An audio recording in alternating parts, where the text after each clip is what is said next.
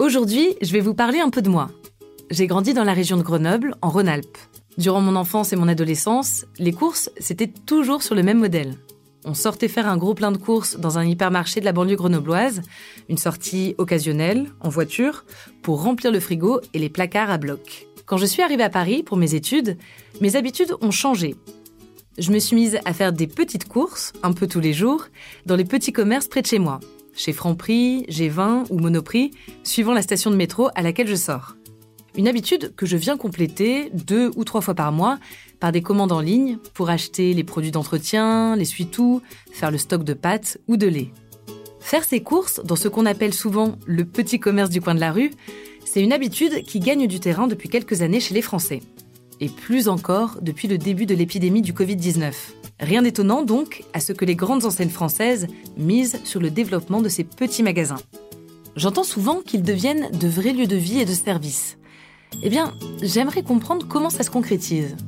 Peut-on vraiment parler de lieu de vie? Qu'est-ce qu'on y trouve vraiment? Pourquoi les consommateurs s'orientent de plus en plus vers ces petits formats? Puisque j'ai un séjour prévu dans ma région d'origine, j'ai décidé d'en profiter pour échanger, sur le terrain, avec des consommateurs et des gérants de ces petits magasins. Suivez-moi, on a un train à prendre.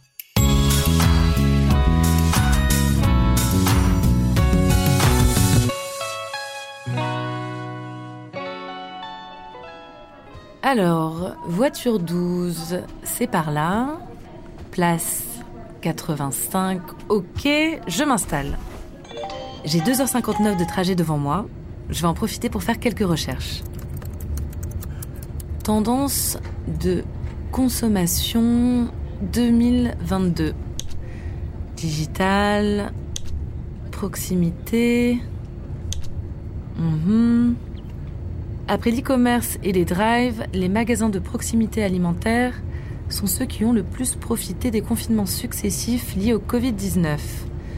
Ok, ça c'est ce que dit la revue spécialisée LSA. Ah ben oui, oui c'est ça.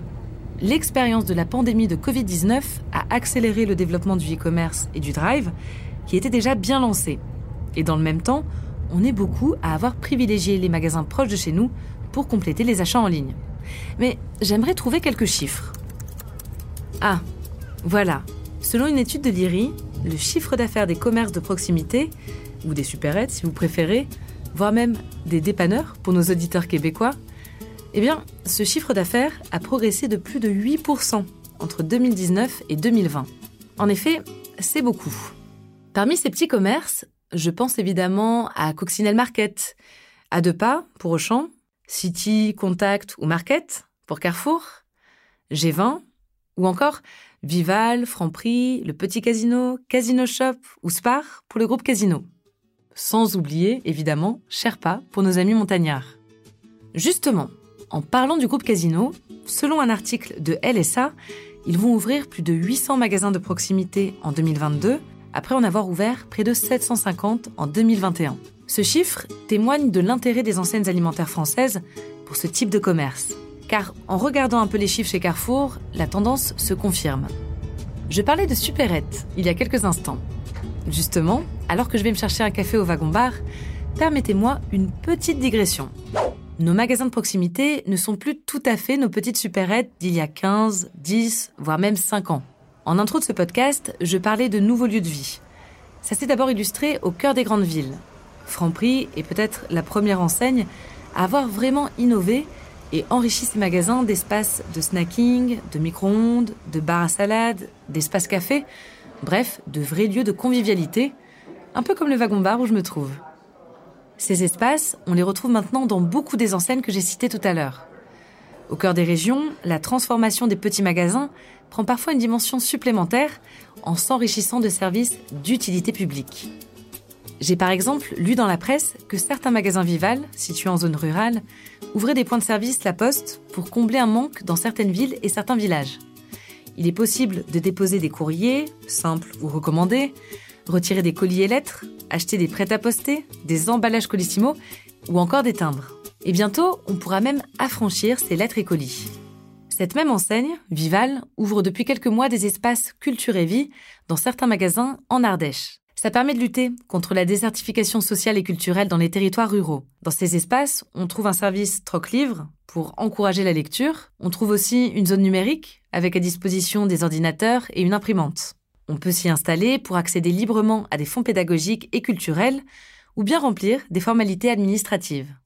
Les magasins de proximité, tout enseignes confondues, développent de nombreux autres services. Des points de recyclage de piles ou d'ampoules, la vente de la presse, la collecte de capsules de café, des services qu'on trouve à de nombreux points dans les grands centres urbains, mais qui peuvent être plus difficiles à instaurer dans certaines zones rurales. Ah, nous voilà arrivés à Grenoble. Ça tombe bien, parce que les chiffres et les articles, c'est bien, mais moi ce qui m'intéresse vraiment, c'est de savoir comment ça se concrétise dans les faits. Et pour ça, rien de mieux que d'échanger avec les uns et les autres. Premier stop, Grenoble, quartier Beria je passe dire bonjour à Antoine, un ami de longue date. Il a 30 ans, il travaille dans la communication et il a eu un bébé récemment. Bah, Aujourd'hui, je, ne vais plus trop dans les grandes enseignes. Ça m'intéresse plus beaucoup. J'ai pas envie de perdre euh, de longues minutes dans des immenses allées euh, à chercher des produits. Euh, et je préfère privilégier aujourd'hui les petites boutiques, pas très loin de la maison. J'ai Monoprix ou Spar euh, qui me plaisent euh, assez, où ils proposent même des services. Y a, je sais pas, par exemple, j'ai une petite fromagerie ou un service de charcuterie aussi avec des produits qui m'ont l'air quand même pas mal. Deuxième stop, nous voici chez mes parents, dans le Vercors, à 45 minutes de Grenoble. Moi, ce dont je me souviens, c'est quand on était petite, on allait faire euh, les courses, on faisait des gros pleins de courses dans les euh, gros hypermarchés dans la vallée, près de Grenoble. Euh, aujourd'hui, vous faites beaucoup moins ça. Tu peux m'expliquer un peu comment ça a évolué? Ah ben, tout simplement parce que les offres de commerce alimentaire euh, s'est développé sur euh, sur le Vercors euh, toutes ces, ces, dernières décennies, ces dernières années. On n'a pas la, la, même nécessité d'aller à plusieurs dizaines de kilomètres faire nos courses, sans oublier aussi la question du du coût du transport. L'essence a quand même considérablement augmenté, donc nous avons changé nos habitudes effectivement.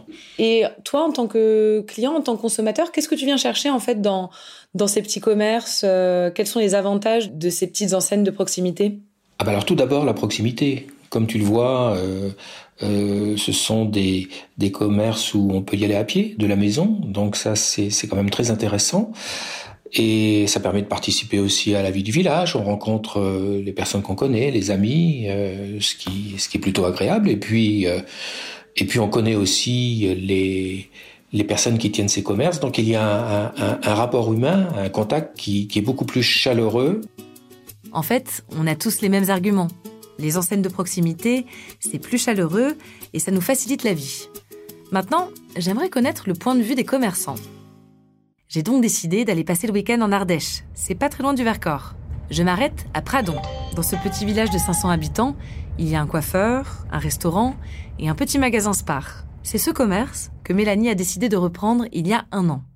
Quelle place occupe la proximité et le lien social dans votre rapport avec vos clients au quotidien? Une grande place. En fait, on a quand même une majorité de personnes euh, âgées. Vraiment, on a pu s'apercevoir très vite que on était essentiel à eux en fait. Hein. Donc déjà, euh, on leur rend service, on peut leur apporter les courses, on les aide. Euh, ils viennent, mais pas que pour faire leurs courses en fait, parce qu'ils nous racontent un petit peu leur vie, leurs histoires, leur famille. On devient un peu aussi leurs confidents, leurs amis. Et puis au quotidien, en fait, ça touche parce que dès qu'on change quelque chose ou quoi, ils font attention, ils nous le disent en fait, ils prennent soin de nous aussi. Avec Casino, on propose par exemple euh, une mise à disposition de livres, euh, donc ils peuvent venir chercher des livres, les échanger. On propose un service avec euh, une imprimante, un ordinateur, tout ça. Bon, bah ça s'arrête pas là parce que oui, on a les imprimantes et les ordinateurs qui sont à disposition. Des fois, ils savent pas faire, ils ont besoin de faire des papiers. Donc nous, on va les aider naturellement. Et au niveau des produits que vous vendez, est-ce que vous choisissez également de mettre en avant le commerce local? Nous, on fait travailler, oui, beaucoup de, producteurs locaux, euh, essentiellement le fromage de chèvre, le miel. On a un petit producteur qui est juste à côté. Donc ça, c'est vraiment du circuit court et euh, tout proche.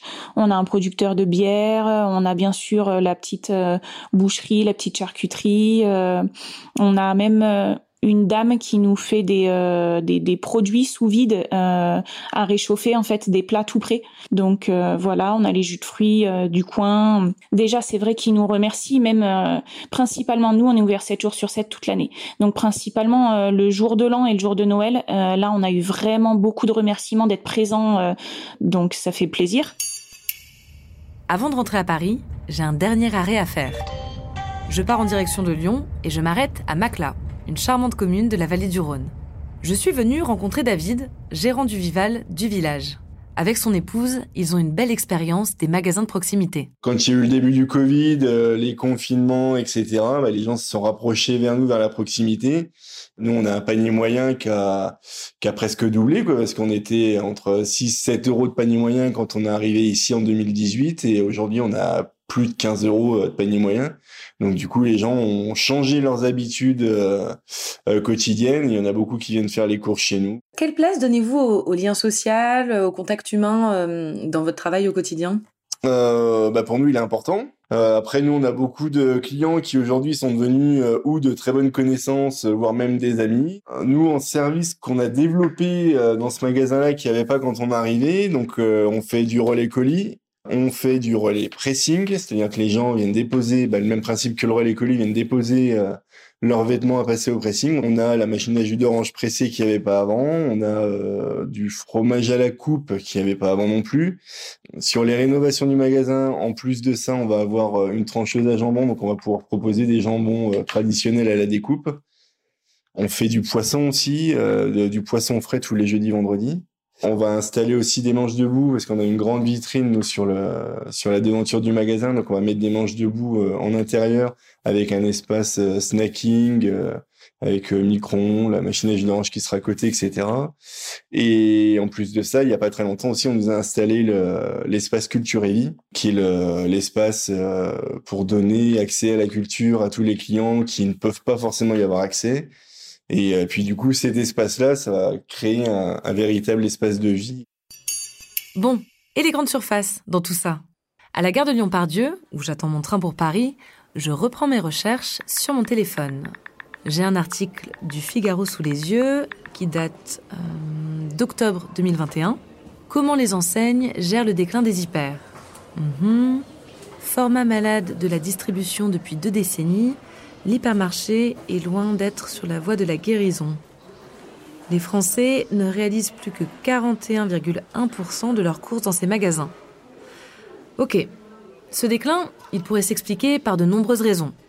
J'ai compris que le manque de proximité et d'échange en est un. Il y a donc aussi des initiatives qui se développent pour faire des supermarchés et hypermarchés des espaces plus chaleureux. Un article sur le site de Courrier International, qui date de mars 2022, parle des blablabla caisses de Carrefour, des caisses spécialement destinées au bavardage avec les employés. Dans un autre article, sur le site de BFM, j'apprends que dans les supermarchés casinos, on a mis en place des cafés-paroles, des espaces à l'entrée des magasins pour partager un moment convivial entre clients et avec le personnel. Dans le train qui me ramène à Paris, je fais le bilan. Aujourd'hui, on ne fait plus ses courses comme dans mon enfance. Les hypermarchés sont en déclin, alors que les petits magasins ont le vent en poupe. Ensuite, la proximité s'est beaucoup développée dans les grandes agglomérations ces dernières années, et fort de son succès et du besoin de proximité des clients, les magasins de proxy se développent à vitesse grand V dans les agglomérations avec des services différents et adaptés à la clientèle et à la géographie. En plus d'un contact humain privilégié, on bénéficie de plus en plus dans ces espaces de services essentiels à notre vie quotidienne. Et tout cela participe à la revitalisation des cœurs des petites villes et villages partout en France, comme j'ai pu le constater lors des différentes haltes de mon voyage. Enfin, le e-commerce et le drive sont de bons compléments aux courses faites à proximité de chez soi. Et ça, on l'a bien vu pendant l'épidémie de Covid-19. Ah, me voilà arrivé à Paris. Je vous dis au revoir et à bientôt pour de nouvelles aventures.